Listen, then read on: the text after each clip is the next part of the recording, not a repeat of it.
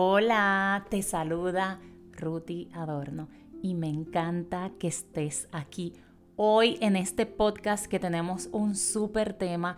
Estos 30 días los hemos llevado como que suavecito, pero consistente y espero y sé que el día de hoy te va a ser de mucho, mucho, mucho beneficio. ¿Y por qué? Porque yo creo, no me atrevo a decir que todos hemos estado en este lugar en algún momento el tema de hoy. ¿La otra tiene la culpa? Hmm, eso es una pregunta. ¿Realmente la otra persona tiene la culpa? Sea mujer, sea varón, ¿verdad? Sea un anciano, sea un niño, sea un joven. La otra persona tiene la culpa. Y vamos a comenzar primero definiendo qué es eso de culpa. Porque cuando hablamos de culpa, incluso la palabra de por sí ya trae como que esta pesadez, este peso arriba. Porque la culpa está asociada o se compara con la falta, el delito, el pecado. Y de solo decir la palabra culpa, si te das cuenta, tu cuerpo, tu sistema está teniendo una reacción. Quiere decir que en nuestra, ¿verdad? En nuestro eh, ambiente, hemos aprendido que la culpa es algo malo. El que tiene la culpa carga un peso. La culpa es huérfana. A cualquiera se la dan, ¿verdad? Escuchamos esas frases. Vamos a comenzar definiendo eso. ¿Qué es la culpa? ¿Qué es la culpa para ti? ¿Qué cosas implica el sentir culpa? Y vamos a definir también qué es la responsabilidad. La responsabilidad es cumplir asumir con lo que te corresponde, ser responsable, ser responsable. ¿Por qué nosotros elegimos en ocasiones echar culpa sobre alguien, sobre el jefe, sobre la pareja o la expareja, sobre los hijos, sobre los padres? ¿Por qué? Y quiero que este podcast sea de mucha información para que puedas aplicarlo a todas las áreas de tu vida. Porque recuerda, no podemos separar quiénes somos de lo que hacemos. Entonces, si tú estás bien, tu relación de pareja, con tus hijos, con tus padres, con tu trabajo, con tu emprendimiento, va a correr bien. Entonces, permítete aprender de esta información. ¿Por qué adjudicamos culpas? Pues hay varias razones. Y están en desorden. La primera, falta de control. ¿Falta de control de qué? Por ejemplo, si te pasó algo de niño o de niña, si viviste una situación sobre la cual tú no tenías el control y ahora de adulto con conciencia estás reconociendo, ah, no sé por qué me pasó eso, la culpa la tuvo mi papá o mi mamá o mi vecino o mi amigo o no sé. Comenzamos a adjudicar culpas a esta edad o en este tiempo, ¿verdad? Porque no teníamos el control o porque tal vez no lo tenemos aún. No te pidieron de un trabajo o pasó algo, eh, ¿verdad?, que nos afectó negativamente. La falta de control hace que adjudiquemos culpas. La número dos, queremos respuestas. Cuando algo te sucede y como que no te dan una explicación o simplemente no tiene una explicación porque fue algo que te marcó, algo que te dolió o que algo que tú sabías que tú no te merecías eso simplemente. Pues como te quedas sin esa respuesta, como que tú dices, espérate. No, porque este fue el culpable y te quedas ahí porque estás buscando una respuesta, un perdón, un arrepentimiento que no ha llegado. De lo externo, hablando de lo externo.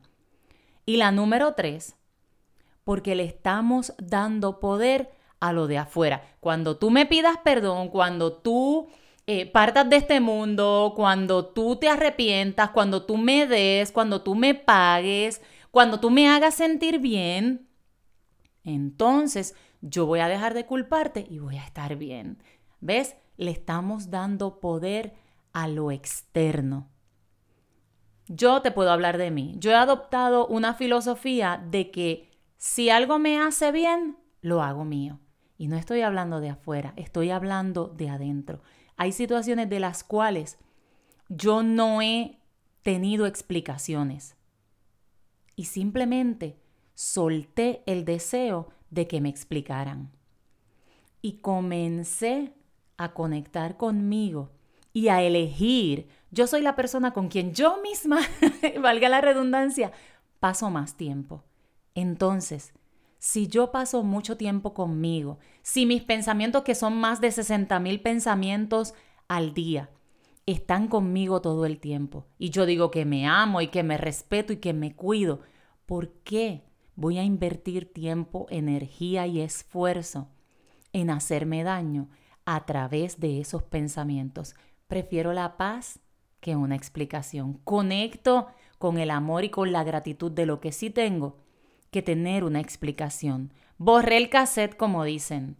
Borré el cassette, ¿por qué? Porque me amo, porque me elijo, porque sé que merezco vivir en bienestar. Y te voy a compartir una herramienta que yo usé anteriormente, me ayudó mucho y por cierto, hoy tuve la oportunidad de compartirla con dos chicas que estuvieron platicando conmigo y sé que les va a resultar maravillosa. Acepta el hecho de que hay situaciones que no necesitas. No es que no mereces, no es que no puedas, no, es que tú no necesitas. No necesitas explicaciones. No necesitas controlar. No necesitas lo de afuera para sentirte bien adentro. Acepta eso y comienza a elegir tu bienestar una de las cosas que yo hice y que me ayudó muchísimo a moverme en esa etapa fue sacar de mí todo lo que yo sentía. Era escribirle una carta, por ejemplo, si tuviste una situación con alguien, X persona. Ser totalmente honesto u honesta en esa carta. Escribirle todo. Te odio, lo que sea que tú sientas, para que todo eso salga de ti. Dejarlo plasmado en un papel no tiene nada de malo. Estás simplemente permitiendo que tus emociones fluyan. Y está bien, sentir está bien. Te permite identificar que estás vivo y sobre todo, que esto es bien importante, te permite identificar lo que sí quieres y lo que no. Porque no nos damos cuenta a veces que en esta parte negativa, en el contraste, en el tener dolor de estómago, dolor de cabeza, hay un aprendizaje. Eso no es lo que tú quieres sentir. Tu mismo cuerpo te lo está diciendo, no me siento bien, no me siento cómodo. Tu mismo cuerpo te está diciendo, mereces sentirte mejor, puedes sentirte mejor. Elige sentirte mejor. ¿En qué estado quieres pasar la mayor parte del día? Permítete vivir y disfrutar y aquí te va la herramienta. En una libreta, en una hoja, comienza a escribir una carta desahogándote, diciendo lo que sentiste, por qué te sentiste así, lo que interpretaste. Porque en ocasiones culpamos personas, situaciones, y es solamente nuestra interpretación. Y te voy a dar una. Para una niña que su papá trabaja 24, 24, 24, 7 es difícil, pero para una niña que su papá trabaja mucho, trabaja 16 horas, casi no está en la casa, para una niña ha tenido un padre tal vez ausente.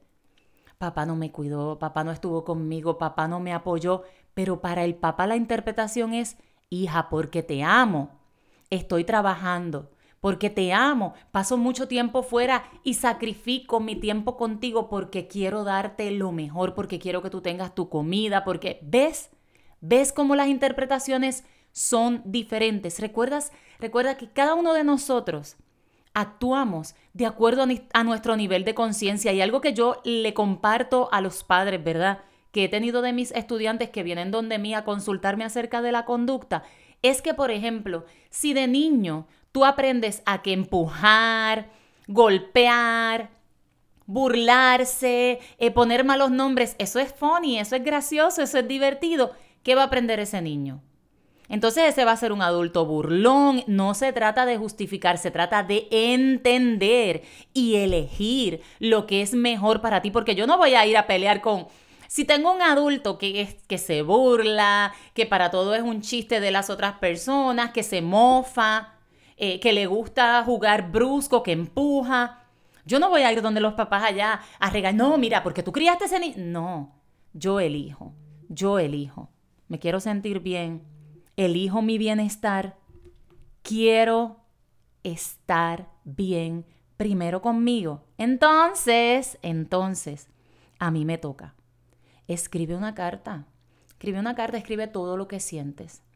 Luego léela. Cuando estés tranquila, si estás llorando, eh, mientras escribes, desahógate. Quítalo todo, suéltalo todo. Como si lo entregaras. Como si lo entregaras. Escribe todo. ¿Y sabes qué vas a hacer después? O la vas a romper y la tiras por el inodoro, por el retrete, por la taza del baño. O de una manera segura te deshaces de ella, la rompes en pedacitos y te haces una promesa a ti, escrita, con puño y letra. Y te vas a decir a ti misma, a partir de hoy, y tu nombre completo, yo decido amarte no solo con mis palabras, sino con mis pensamientos. Decido elegir pensamientos de bien. Decido elegir emociones de bienestar. Decido elegir personas y situaciones que me hacen sentir bien y que me permiten crecer, desarrollarme, reírme, disfrutar. Decido elegir mi paz. Decido pasar más tiempo a solas conmigo. Decido cuidarme, amarme y respetarme por los días que me queden aquí en esta tierra. Te amo y tú firma. Y cada día tú vas a leer esa promesa. Y yo te aseguro, yo te aseguro que si tú decides no volver a esa emoción, tú la puedes cambiar. Cada vez que te llegue un pensamiento de que tal cosa que pasó, que ya tú la escribiste y ya tú la soltaste, tú le vas a decir a tu mente y a tu cuerpo, ya eso se acabó, ya yo lo dejé. Y distrae tu mente con otra cosa. Porque no podemos caer en el juego como, como el monito agarrándose de una rama y de otra y de otra y de otra. No detén la mente. Tú tienes el poder con tu enfoque. Cambia tu atención. Aplaude, da un salto, dile a tu cuerpo, esa emoción no la quiero más en mi cuerpo. Ya yo solté eso. Ya yo solté eso. Si te viene ese pensamiento, háblale y dile, ya yo te solté. Ya tú no eres parte de mí. Gracias por venir a recordarme eso que ya no vivo y que ya no voy a vivir y atrévete a cumplir un compromiso contigo de bienestar. Si flaqueas, si lloras, si por esa misma situación, tranquila, regresa. Regresa a tu estado, regresa a tu promesa, regresa a leerla, recuérdale a tu mente y a tu cuerpo, que son, de verdad que tu, tu cuerpo es emocional, es el que siente. Recuérdale quién tú decidiste ser. Es tu responsabilidad elegir estar bien, elegir sobre todo tu bienestar. Ámate mucho, comenzando desde tus pensamientos. Quiero que me dejes tus comentarios, que me dejes tus preguntas, que te conectes conmigo a través de mis redes sociales, Ruti Adorno, y mi correo electrónico, y nos vemos en el próximo episodio. Te mando un abrazote. Bye bye.